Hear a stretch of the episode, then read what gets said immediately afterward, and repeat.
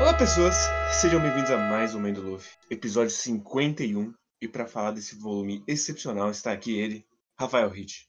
Fala aí, cara. Fala pessoal, o melhor volume de One Piece. One De Piece fato. nunca. Só depois, um pouquinho, um pouquinho mais na frente, ele vai ter o melhor do melhor, mas esse foi o melhor. Até aqui. Eu acho incrível que a gente tá no volume 51, mas esse é o volume que. Ah, por que que você gosta tanto de One Piece? Toma esse volume aqui. Ele, ele é o, o esqueleto de o melhor que o One Piece tem pra entregar. Eu gosto porque é muito inusitado tudo que acontece nesse volume. A sequência de coisas é muito inusitada. Você não tá Sim. esperando que vá acontecer toda essa loucura que vai se tornar numa rede de pessoas que vai abrir o universo para todo o lance dos estereobitos e aí vai expandir ainda mais porque o Ace agora está preso e vai ser executado. E tudo isso num volume só. É, é- é bem ridículo o tanto que ele consegue construir Sabaody em meio volume quase, porque metade disso é o, Du- é o Durval ainda. Uhum. Mas, Durval, é inclusive, melhor- Durval é o melhor personagem de One Piece, né? não tem o que falar, né? começando com ele, já começa maravilhoso, ele chegando na ilhinha lá. E aí, eu, eu gosto muito do design dele de máscara, porque é muito Hokuto Ken, você tá maluco. Uhum. É E- idêntico. Sim, eu, eu tenho quase certeza que é de propósito. E aí a Eu gente, tem um- a gente tem momentos maravilhosos já no começo. Com. Ah, se você é tão rápido, por que, que você é presa? E aí o Hat tá numa porra de uma gaiola no meio da, do bagulho. Cara fala, ah, é uma armadilha, né? Como você percebeu? Ah, ela tá muito engraçada com as caretas dela o- durante todo o, o capítulo. Sim, é sempre maravilhoso demais. Ela... Tem um bagulho que acontece que agora não, não lembro exatamente, que é tipo. É tipo uma parada assim, você já tentou fazer dessa forma e ela fica, cara, nunca tinha pensado nisso. Que é muito Teve- bom. Não, foi, o, foi com o Durval, que o Sanji falou, você já pensou em cortar o cabelo? Ah, é verdade, é verdade. É verdade. Não, Se mas tem um bagulho- de aqui vai ter armadilhas e ela fala, ah, não, com... eu, eu nunca tinha imaginado que teria armadilhas quando eu acho que logo quando eles encontram com ela, logo no início do capítulo, uma parada assim. Acho Mas que esse, é, acho que esse do Durval é muito boa, vai se fuder. E aí, não, e o outro momento maravilhoso é ela falando, não, eu vou resga- resgatar o Hat. Aí ela pula no quadro seguinte ela já tá pega. Maravilhoso demais. E todo mundo falando, não, isso aqui tá cheirando armadilha. Aqui tem ninguém aqui porque tá todo mundo olhando a gente. Vai dar merda. E ela vai no impulso. Mas eu acho legal esse lance dela, porque mesmo que o, volume seja dividido né, em parte, ele tem essa parte do Durval e tem essa parte do lá na, na em Chabode, eles conversam muito, né? Uhum. Então, é, essa parte do Durval, ela parece ser uma grande piada numa primeira leitura, mas você já percebe que ali o, o Oda já plantou diversas coisas do que deveria do, do que deveria a, a- a impressão que você deveria ter do que vai acontecer mais pra frente. Só que é muito sutil. Então esse lance de ficarem tentando prender ela o tempo todo tem toda uma justificativa que vai acontecer que a gente vai ver a justificativa lá na frente, né? E isso é muito interessante. E o lance do Durval eu acho engraçado porque ele era o pirata, ele era o bandidinho da cidade, né? Sim. Ah, não, eu morava numa vila que eu controlava ela, extorquia uns caras. Tinha uma aí vida simples. minha vida. Tinha uma, tinha uma vida simples. Ele era tipo o Arlong de um, num- numa escala menor. E pra ele tava de boa. Mas aí veio essa coisa e acabou com a vida dele. E aí você não consegue ter nenhuma empatia por ele. Isso que é engraçado. Meio que Sim, você, é maravilhoso. você tem que se Ele é um fuder merda. mesmo. É, você tem que se fuder mesmo, né? Então. E tudo isso tá tudo é, recheado de piadas no meio e fica. Funcionou muito pra mim. Sim, e aí, e aí tem o grande momento maravilhoso também da Nami falando, ah não, a gente pode salvar o Hat sim. E aí o Luffy tá com o olho de takoyaki falando, ah, então a gente pode salvar ele? Sei. Inclusive eu gosto demais desse design do, do Luffy com o braceletinho. Hum, é Acho legal. uma pena que legal. ele não manteve. Então, toda essa primeira parte, é, tenha todo esse lance de uma preparação e tem bastante piada. E ela passa muito rápido para mim. Sim, é uma leitura. Também.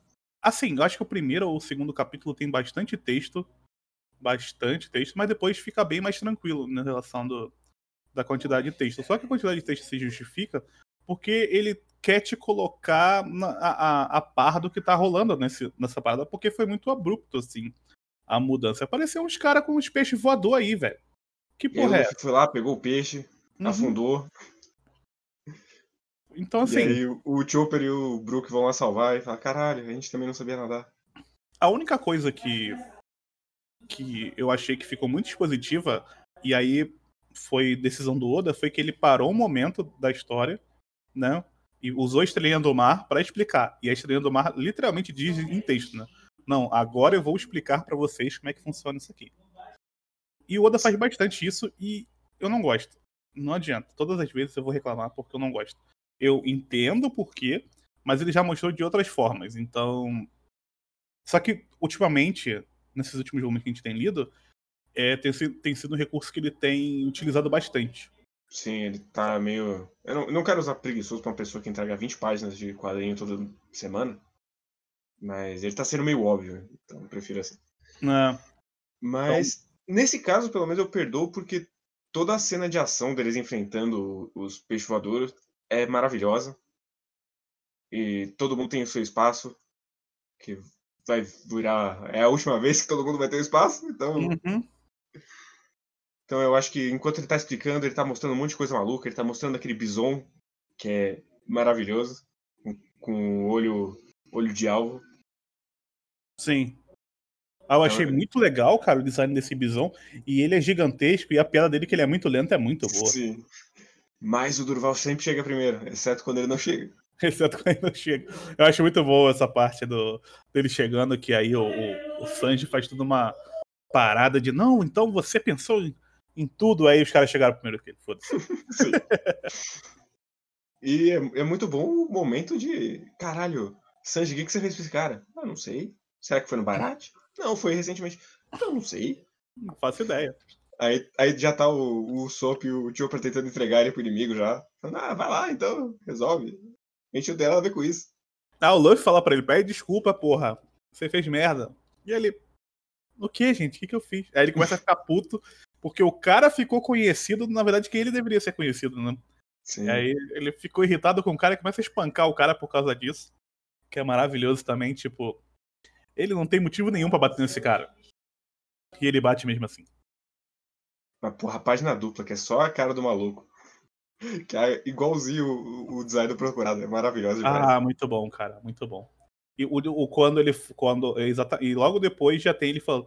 Tá, mas por que você não tentou cortar o cabelo ele com aquela cara batendo com a mãozinha assim na outra? Porra, é muito bom. Muito, é, esse, capi, esse volume foi muito engraçado. Foi o Oda no talo ali. Sim. E aí a gente tem a primeira demonstração do Luffy usando o hack do rei. Olha aí. Uhum. Ainda não era um problema, inclusive. Eu, eu gostava quando o hack era só desmaiar pessoas. Saudades. Oh. Mas é meio que isso. E eu, uma coisa que eu não sei como você se sente, mas eu gosto muito do, do resgate do Hat pra história. Dele uhum. voltar. Uhum. Ah, então, eu acho que fazia sentido alguém voltar é, em relação do grupo do, do Arlong, né? Eu acho que para você se se acostumar com esse com essa gama de personagens que vão ter e ele é muito importante, eu acho, porque pelo que a gente viu depois em Chabod, o que tá rolando, o porquê desses caras estarem saindo do mar também, né? Então, tenha. É, é, se, se fosse um cara que só vive no mar, ia ser difícil você conseguir explicar como é que ele tem conexões com pessoas que estão fora do mar. Então, resgatar um personagem que, de certa forma, já tem o seu, o seu carisma é ótimo. Sim, e eu, eu gosto por outros motivos também, que é a interação dele com a Nami ali, ele tentando é, recompensar pelo, pelas merdas que ele fez eu acho que funciona. O Oda ele não, não fala, não, vai tá, tá tudo no passado, gente, foda-se. Ele, uhum. ele realmente trata essa questão. A, a relação deles tá meio esquisita ali, ela fica meio distante. E ele já começa o processo de ressignificar o Arlong também. Sim. Nesse volume. Que você já meio que começa a entender por que, que ele odiava tanto os humanos. os humanos. Eu acho isso muito legal, cara, porque é, nada do que ele fez é justificável em nenhuma medida, mas a construção de um Arlong acaba tendo assim. É... Ok, agora eu entendo porque talvez os, os homens peixes tenham tanto ódio a ponto de querer subjugar os humanos, porque eles são vistos como uma raça inferior. Então eles só estão meio que dando troco o que o Arlong fez. Basicamente. É, é muito. Ele, ele acabou sendo moído pela máquina do, do ódio e ele, a essa altura, só quer ventilar isso em alguém. Não importa quem. Uhum. Sim, e, sim. E eu gosto muito disso. E mesmo que o papo seja meio chato, eu gosto muito da construção dessa parada de caralho, a gente chegou aqui, né? E lá em cima tá Maria de Oa. E o Uhum. quartel-general tá aqui do lado. Qualquer merda que der, vai descer um almirante. Luffy, Ah, sim. não faça nada. Os caras pedem pelo amor de Deus ali. A cena, a cena quando o Zoro ia cortar o Teriobito, cara. Como eu queria que essa cena tivesse acontecido. Puta merda, velho. Porque é muito boa essa cena. Sim. E, mas eu acho que em, em questão de visual, assim, talvez Sabaody seja a minha ilha favorita até hoje de One Piece. É muito inventivo. E eu gosto muito de como ele trabalha a desigualdade social dentro de Sabaody, assim. Que ela é um parque de diversão, ela é muito para o turista ver, mas se ele andar três ruas para baixo, já é um lugar sem lei em que vai todo mundo se matar. Ah, Sabode é o Rio de Janeiro. Também. Você chega ali no aeroporto Santos Dumont, você vê o mar, pá, tudo bonito. Mas se tu andar uns 10 quilômetros, você já tá dentro da favela. Então, e aí o mundo já muda bastante. Ele talvez tenha pego é, alguma referência de cidades, principalmente da América do Sul. Que tem muito disso, né? Não sei se no Possível. Japão tem exatamente, exatamente assim. Eu não sei se hoje em dia, talvez antigamente tivesse. Talvez nos anos hoje em dia é 70, mais né? difícil. É, Não. É que pode ser a época que ele Mas- cresceu, né? Provavelmente. sim. Mas aí a gente já tem um momento maravilhoso quando eles vão desbarcar. Os caras falando, não, Zoro, como assim você vai sair sozinho? Tem um monte de árvore, você vai se perder. Ele pega Ah, e fala, mano, não, é só olhar o número da árvore. Número Número 1. Um, ah, mano, ele conseguiu, cara. Ele conseguiu. Ele consegue. Tanto que isso vai culminar no momento mágico que ele voltando pro número 1. Um, dando sem querer no bagulho ali, né? É... é inacreditável, cara. Essa piada sempre funciona. É a mesma piada e sempre funciona. É impressionante. É porque é, é muito imbecil. Ele, ele vai até o limite do idiota pra fazer essa piada. Sim, sempre. Eu sempre me lembro de uma cena que é todo mundo correndo. Aí ele fala, vocês têm que virar pra direita. E aí é todo mundo virando pra direita, os outros virando pra esquerda. E o Luffy só puxa ele com o braço. É, bom demais. E aqui o traço do ele já começou a ficar mais poluído, inclusive. Mas como essa é uma cidade cheia de coisas, cheia de gente, eu acho que acaba combinando ele ter. É, eu achei que foi proposital nesse volume, e por isso que não me incomodou. Pra ter esse aspecto mais é, sujo mesmo. Uhum. Por isso que eu não fico. Por isso que eu não achei, tipo, a poluição do Oda de hoje de querer encher de boneco tudo. Que é mais. é nesse- nesse volume eu senti mais é, a necessidade de ser mais sujo mesmo. Tanto que quando tem o, a última página, por exemplo, quando dá o socão na cara do Teriobito, tá super clean a página. Sim. Mas, mas eu acho que é uma transição que ele não vai voltar mais. Então, Uhum. tô meio que aceitando. Eu acho que funciona aqui, mas eu, ele meio que acostumou com esse traço e é o traço dele básico agora. Hum, entendi. Mas eu gosto muito que eles chegam lá, eles são quase enrolados por um por um vendedor já. Aí alguém explica direitinho pro Luffy, o Luffy não compra, aí a Nami fala: É porque é mágica. Ele fala: Ah, tá bom então. Ah, mágica é. Falou que é mágico, ele. E aí já tá aí. aparece um, um escravo explodindo. Já pra deixar claro. Aqui veio esse arco. Mano, eu acho muito da hora esse lance do bagulho explodindo. Só que me- esse negócio de gente explodindo com colar me dá tanto flashback do Vietnã. De tanto filme, filme e anime Battle Royale, velho. Que eu não É, sei. o, o pro- o problema é. Todas as pessoas que usaram menos Battle Royale aqui. Eu fico sempre na dúvida, velho. Puta merda. Mas realmente funciona. Eu acho o colar é, bastante significativo, né? Sim. Ser exatamente o colar. E aí a gente já, já tem a primeira cena de, ah, caralho, alguém precisa quebrar esses malucos na porrada. Uhum. Que é o maluco morreu. Aparece o cachorro e mija nele. Antes- Primeiro que eles já estão com essa porra dessa roupa de astronauta que é pra não encostar nas pessoas. Ali o foi Jojo no talo, né? Foi. cachorro mijando no, no morto. Ali ele- você sabe que a referência veio de Jojo.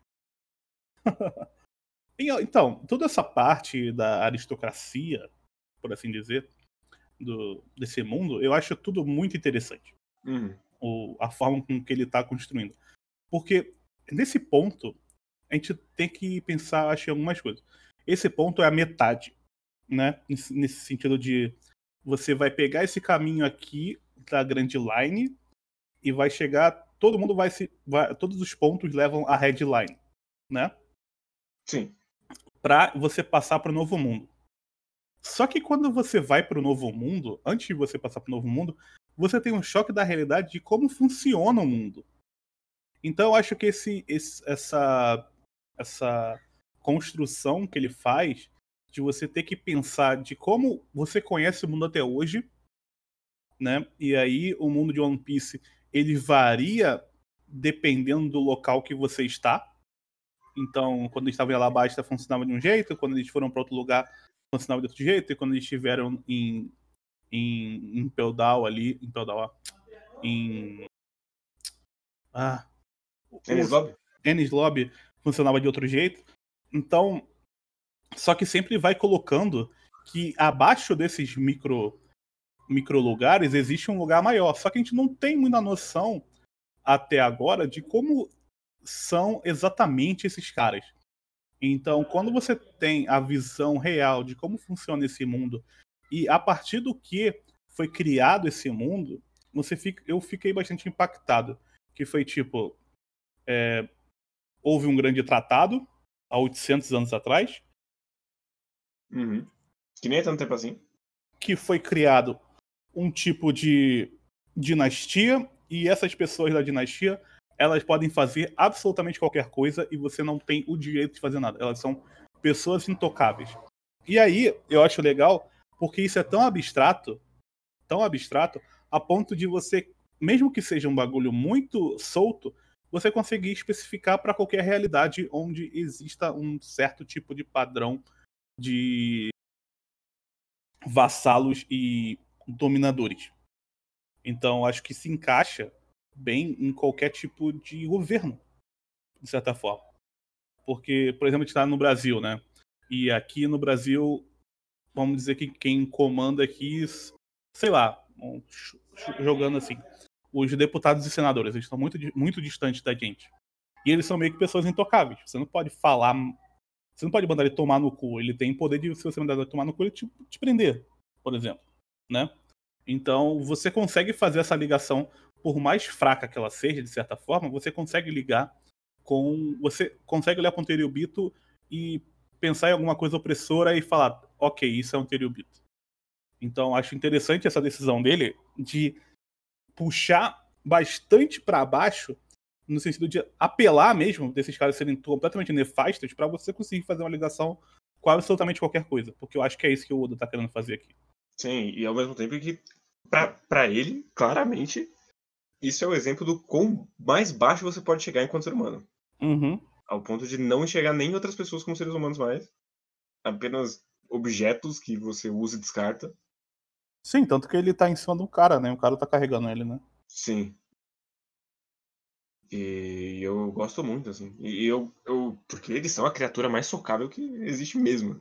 Sim. Toda a construção desse volume é pro final o Luffy quebrar a cara desse filho da puta.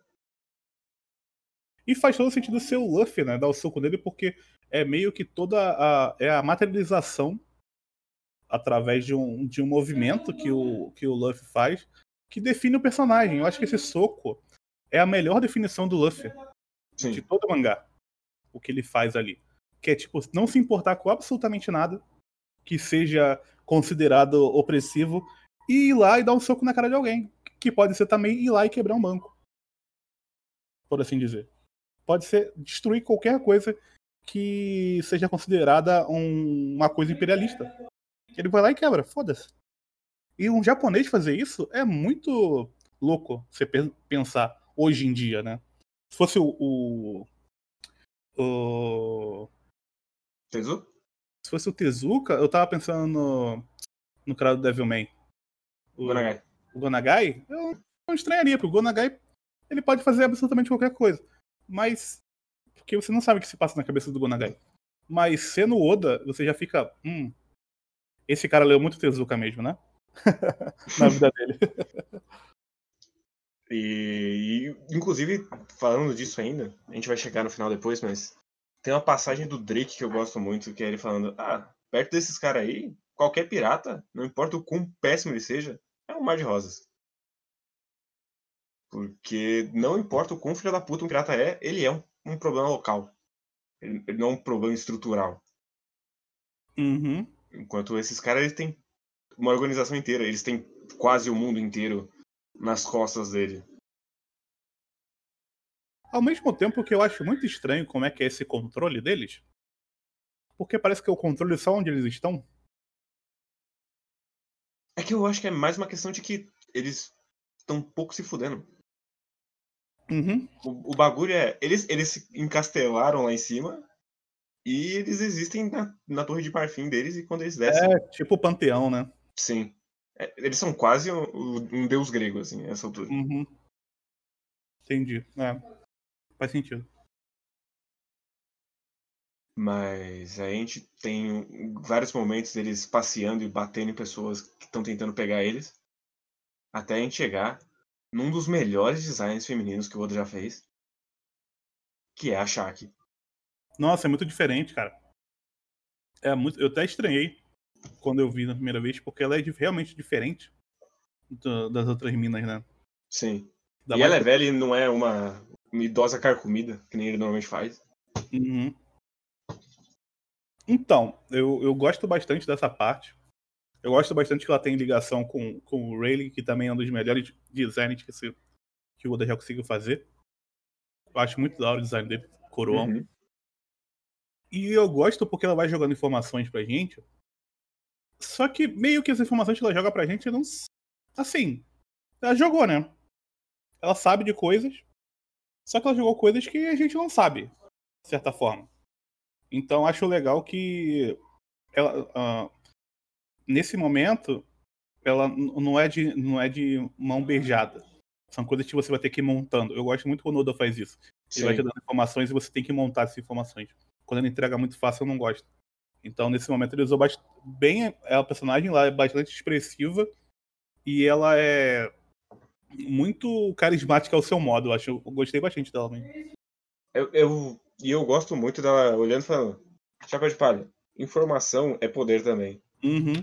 E você tá vacilando aí, seu irmão vai ser executado, você não tá sabendo. Eu acho isso muito legal, essa ponte, né?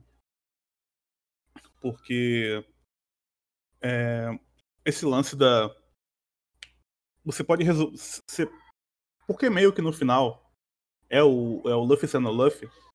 Só que essa informação que a gente teve de que o Ace vai ser executado e o Luffy não sabe, a gente sabe que vai é, trazer proporções malucas pra isso, mas tudo isso poderia ter sido evitado se eles tentassem se informar. Se ele, se, Sim. se ele- olha que loucura, se ele lesse pelo menos no jornal, se ele entrasse no Google uma vez, ele resolveria esse problema de uma forma mais simples. Mas ele não é, ele é um moleque impulsivo, então eu acho que é meio que o Oda dizendo que não adianta você só, só ser possível, né? Você também precisa de informação. Sim, se você não souber pra onde você tá indo, qualquer Uhum. caminho é caminho. né? Sim. O que, inclusive, eu gosto muito porque é o, esse é o lugar que culmina todos os caminhos. E eles começaram a Grand Line com o Luffy indo em qualquer caminho, porque qualquer caminho é um caminho. Uhum. Então é meio que. É, mas também não é. Não, não dá pra você só levar essa. Deixa a vida me levar o tempo todo, que você vai quebrar a cara. Você tem que ter um equilíbrio melhor dessas coisas. Sim, sim. é, Eu acho que é, que é exatamente esse ponto mesmo. E aí a gente corta pra uma montagem maravilhosa. Quase um plano de sequência apresentando todos os supernovas. É Uhum. brega e é maravilhoso. Eu, eu gosto muito de toda vez que um mangá faz essa, esse plano de apresentar um grupo de personagens e aí cada um tá fazendo uma coisa. Eu gosto Uhum. muito. Eu, eu gosto muito do design dos supernovas. Sim. É um Ele design se bem. esforçou ali pra caralho. Todos têm um design meio cool. Mas. Mas é cada um é cool ao seu. ao seu modo. Eu acho eles. que. Você. Eu acho legal o design deles é que você. Cada um. Nenhum deles é parecido. Uhum. todos são muito diferentes. E até assim na forma de ser, né? Cada um tem uma frase ali de. Aparece, tem uma frase de efeito, vamos dizer assim, e você já consegue, porra, esse, esse, esse cara aqui vai ser mais impulsivo, esse cara aqui talvez seja um pouco mais estrategista, esse cara aqui ele é mais místico. E é difícil fazer isso, porque quando você vai. É difícil ter um controle de um personagem em um grupo ali. Agora ele tá expandindo para N personagens que eles têm meio que a mesma relevância do Luffy dentro desse mundo. Pro, pensando no, de- em como a Marinha vê eles, né? Sim. Eles têm basicamente a mesma relevância.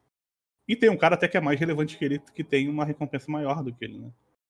Também tem toda a questão que ele já apresenta os personagens com algum deles tendo alguma dinâmica que também é. Uhum. Não é o usual. O usual é todos eles chegarem, ninguém conhece ninguém. E aí, caralho. E, E, ó, e meio que combina com o que a mina falou pra, pro Luffy, né? Porque todos eles têm informação sobre os outros, porque, porra, todo mundo tá aparecendo no jornal, todos eles estão aparecendo. Então todo mundo meio que se conhece de alguma forma. Só o Luffy não conhece porque ele não lê a porra um jornal. O que eu acho estranho é, são os outros caras, tipo a Nami, não conhecer. Isso eu acho esquisito. Mas aqui, a Nami não tá nessa cena também. Não, sim. Essa cena é só os imbecis, inclusive. Que é o Uhum. Brook, o Chopper, a Cami e a Estrela do Mar. Foi selecionado a dedo. porque, porque eu não lembro se depois vai ter uma cena e a Nami vai conhecer eles. Realmente não lembro. Ah, eu acho que não. Acho que não. Por isso vai ficar no ar assim que eles são novos mesmo. Isso, que- isso me soa estranho. Tipo a Robin Sim. não saber. Mas, mas eu gosto também que outra pessoa que não se informa é justamente o Zoro que vai querer bater de frente com a porra do. Do Teriubito também. Ah, o Zoro passando na frente dele e você olhou pra ele torto, ele tá te cortando, né? E é isso que ele ia fazer. Sim. O, o, o Zoro é aquele cara, ele é o segurança, né? Ele não pergunta, ele só faz. E aí a gente tem a, a cena da, da Bonnie salvando ele, virando criança e criando, neste exato momento, 714 teorias diferentes.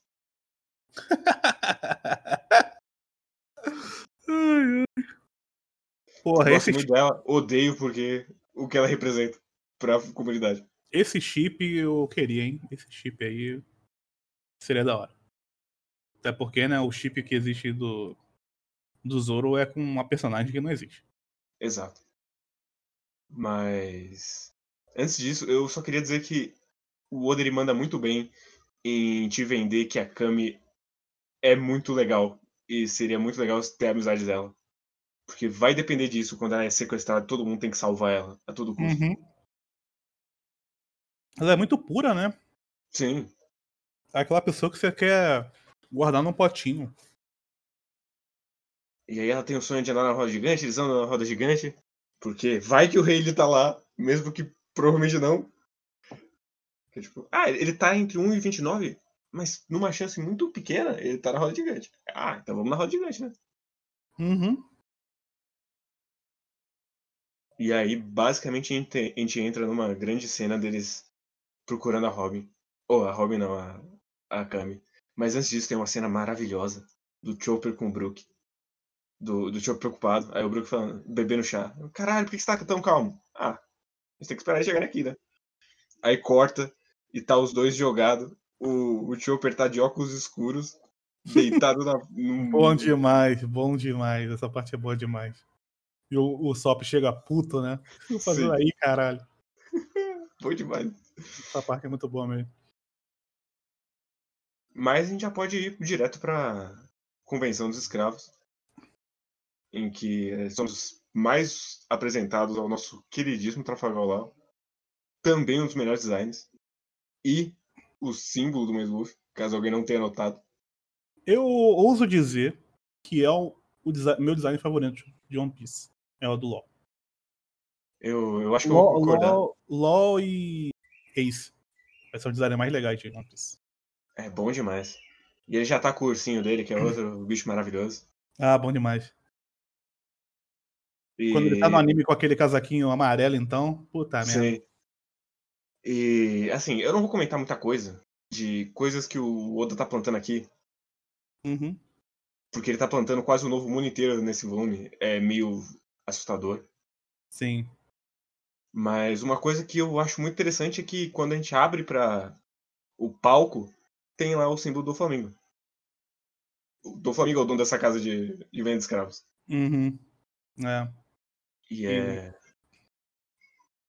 É bem a cara dele. E é um setup já pra muita coisa que vai acontecer aqui pra frente.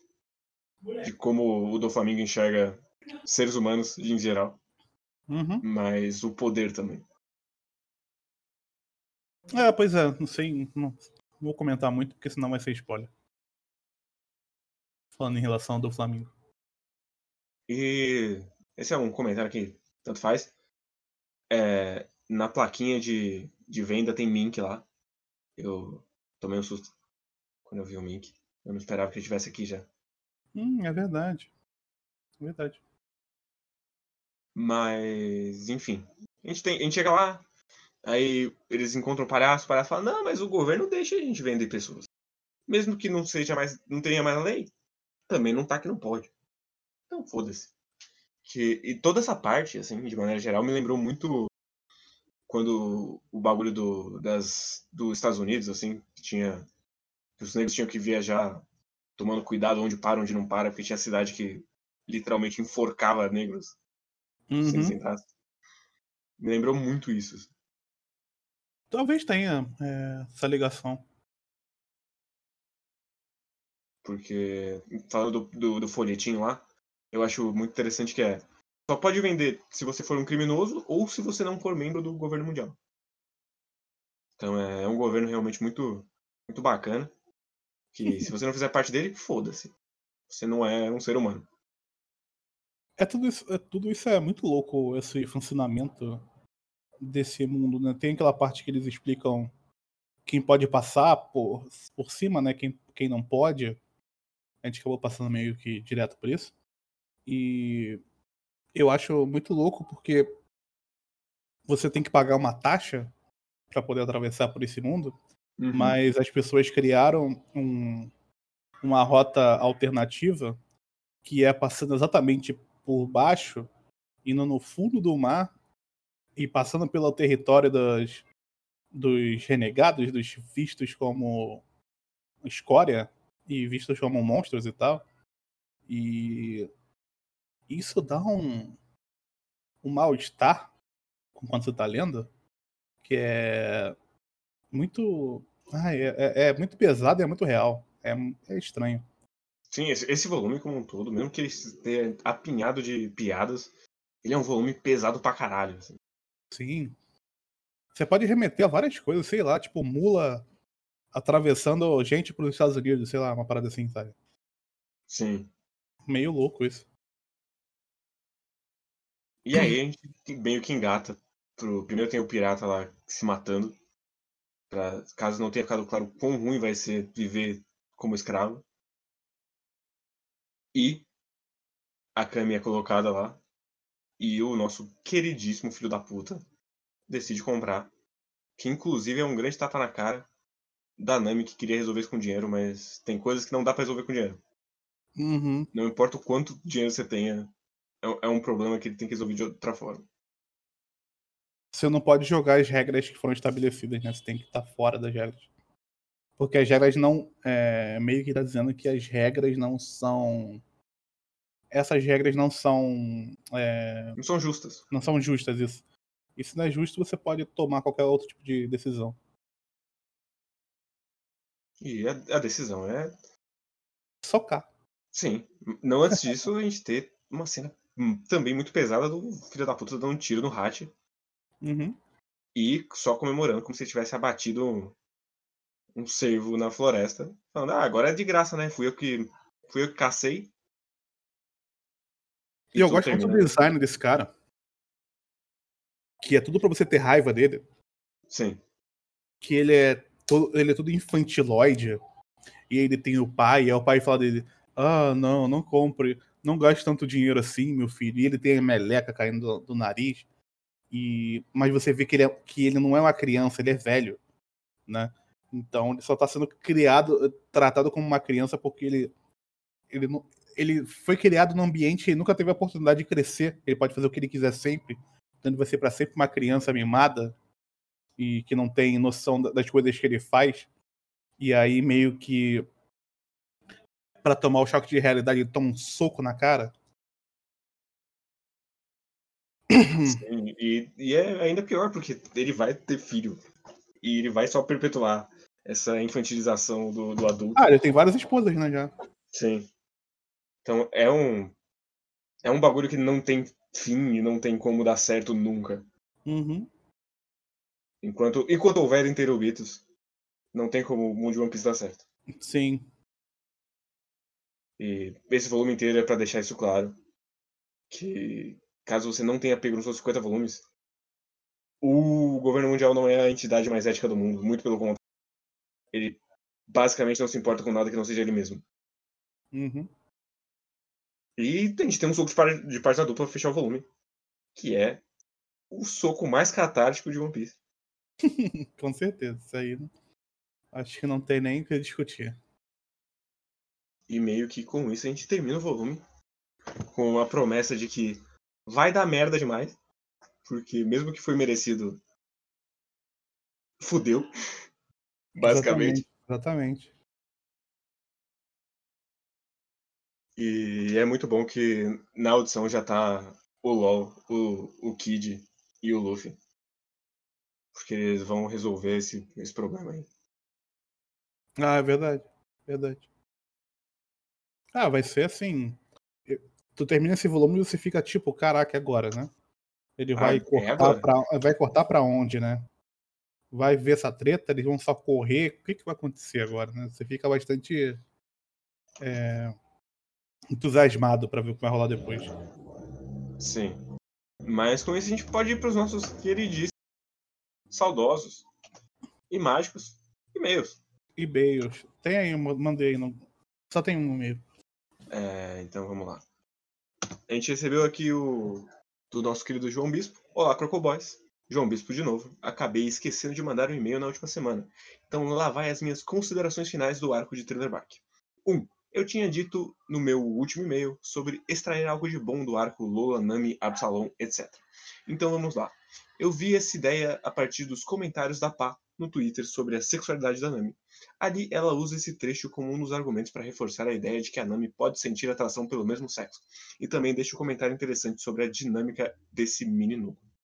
Já que tudo gira em torno de casar, Nami não quer casar. Lola quer casar e no meio disso, dois machos brigando. Mas no final, a Lola que nutria uma rivalidade feminina com a Nami, por conta dessa ideia zoada de ter que casar, forma uma amizade com ela. Assim, temos as duas figuras femininas basicamente indo contra a instituição do casamento, e eu curto isso. Mas como eu disse no último e-mail, eu interpretar algo bom disso tudo não desvalida o extremo mau gosto do Oda nesse núcleo. Você quer comentar? Não. É, dois. Eu curto muito sobre como nesse arco a gente já começa a ver o bando meio fudido. Você sente muito o cansaço deles e isso vai culminar naquele trecho incrível do arquipélago. 3. A fruta do Numa. Numa? É... Do Numa. Deve ser Kuma. A fruta do Kuma. Ah, é verdade. A fruta do Kuma é realmente a moda caralho. Eu vejo a lógica, ele repele tudo, até o cansaço das células do indivíduo e tal. Mas por que diabos fruta da pata? Eu, eu não sei. O que ser uma pata tem a ver com repelir? Ele escreveu tudo Ah. em vez de pata. Mas eu, eu, eu, eu sempre assumi que era alguma coisa do. Era algum trocadilho com pata e repelir em japonês. Mas eu não sei. Realmente não sei. Não. É, quatro. Eu gosto muito da relação do Sanji e Zoro. Os dois com a consciência de que são a força do bando e precisam proteger os demais. E uma coisa legal é o Sanji indo falar pro Zoro não morrer, porque o que aconteceria com o sonho dele se morresse ali? E a gente volta lá no arco do Barate, que o Sanji fica toda hora falando pro Zoro e pro Luffy desistirem dos sonhos deles, que não adianta, mostra, e mostra a mudança do personagem. 5. o flashback do Brook. Realmente colocar ele todo no final pode ter sido uma má escolha. Eu colocaria uma parte dele lá na luta com o samurai e nesse final botaria parte da música para fazer um paralelo entre a música no passado e presente dele. Sobre não ter contexto com o arco, eu discordo. Conversa perfeitamente com o vilão do arco. Ambos são personagens que perderam seus bandos, seus colegas, mas encaram de forma diferente a perda. Moria sendo destrutivo e afetando pessoas a milhares de distância, e o Brook tentando honrar a memória dos amigos, sempre mantendo a música e o humor dos piratas vivo. Eu concordo. Eu não tinha pensado por esse lado mesmo. É, peço desculpas pelo e-mail gigantesco. Sucesso e rumo a um dos melhores trechos de One Piece. O melhor. Eu Ah, é essa o melhor, fácil. Eu concordo com 5, mas eu acho que ele conversa num sentido mais distante, porque eu acho que a conversa maior é com o próprio Luffy. Então, pensando que o protagonista do arco deveria ser o Brook e não o Luffy, eu acho que acaba sendo menor. Então, É que no final das contas, o Brook ele tem zero relação com o Moria, né? Eu não sei nem se eles chegam a se ver no arco. Então fica meio, meio estranho, assim.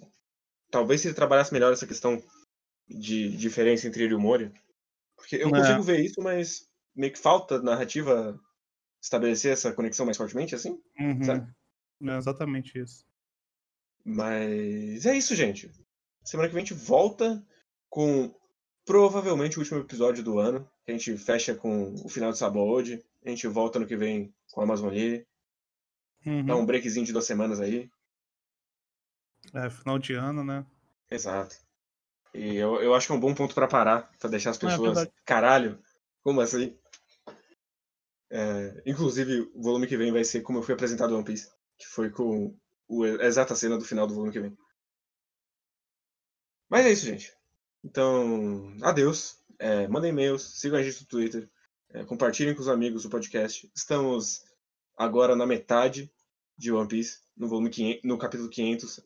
Ele tá no mil, então chegamos na metade aqui. Isso aí.